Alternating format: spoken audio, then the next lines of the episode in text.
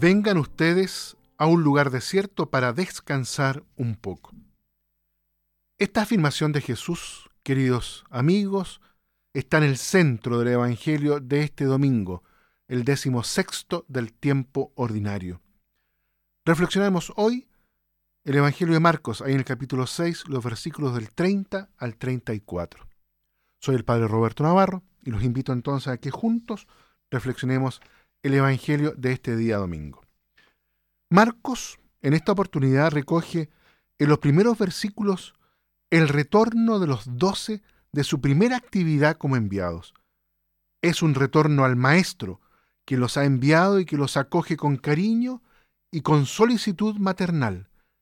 La escena resuma lozanía y autenticidad, algo que no se encuentra en los paralelos de Mateo o Lucas.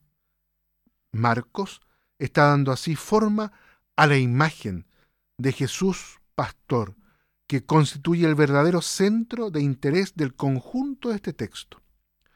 Este es absolutamente necesario leerlo desde el telón de fondo de Jeremías en el capítulo 23, la primera lectura del día, pero sobre todo de Ezequiel capítulo 34.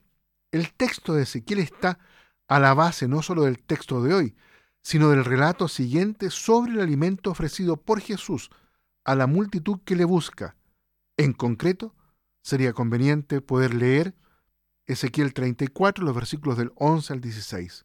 Marcos ha escrito su texto desde la certeza de que Jesús da cumplimiento a esos seis versículos de Ezequiel.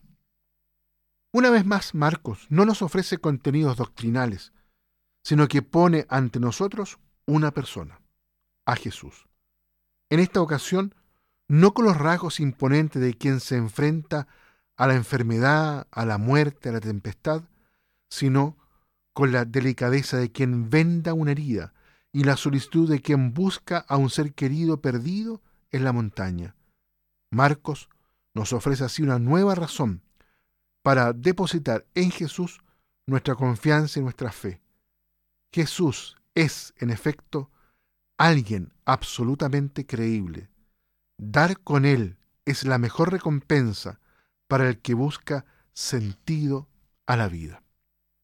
Muy bien, queridos amigos, hermanos, los invito entonces para que en este domingo cada uno de nosotros pueda también en su corazón y en su oído escuchar esta invitación de Jesús.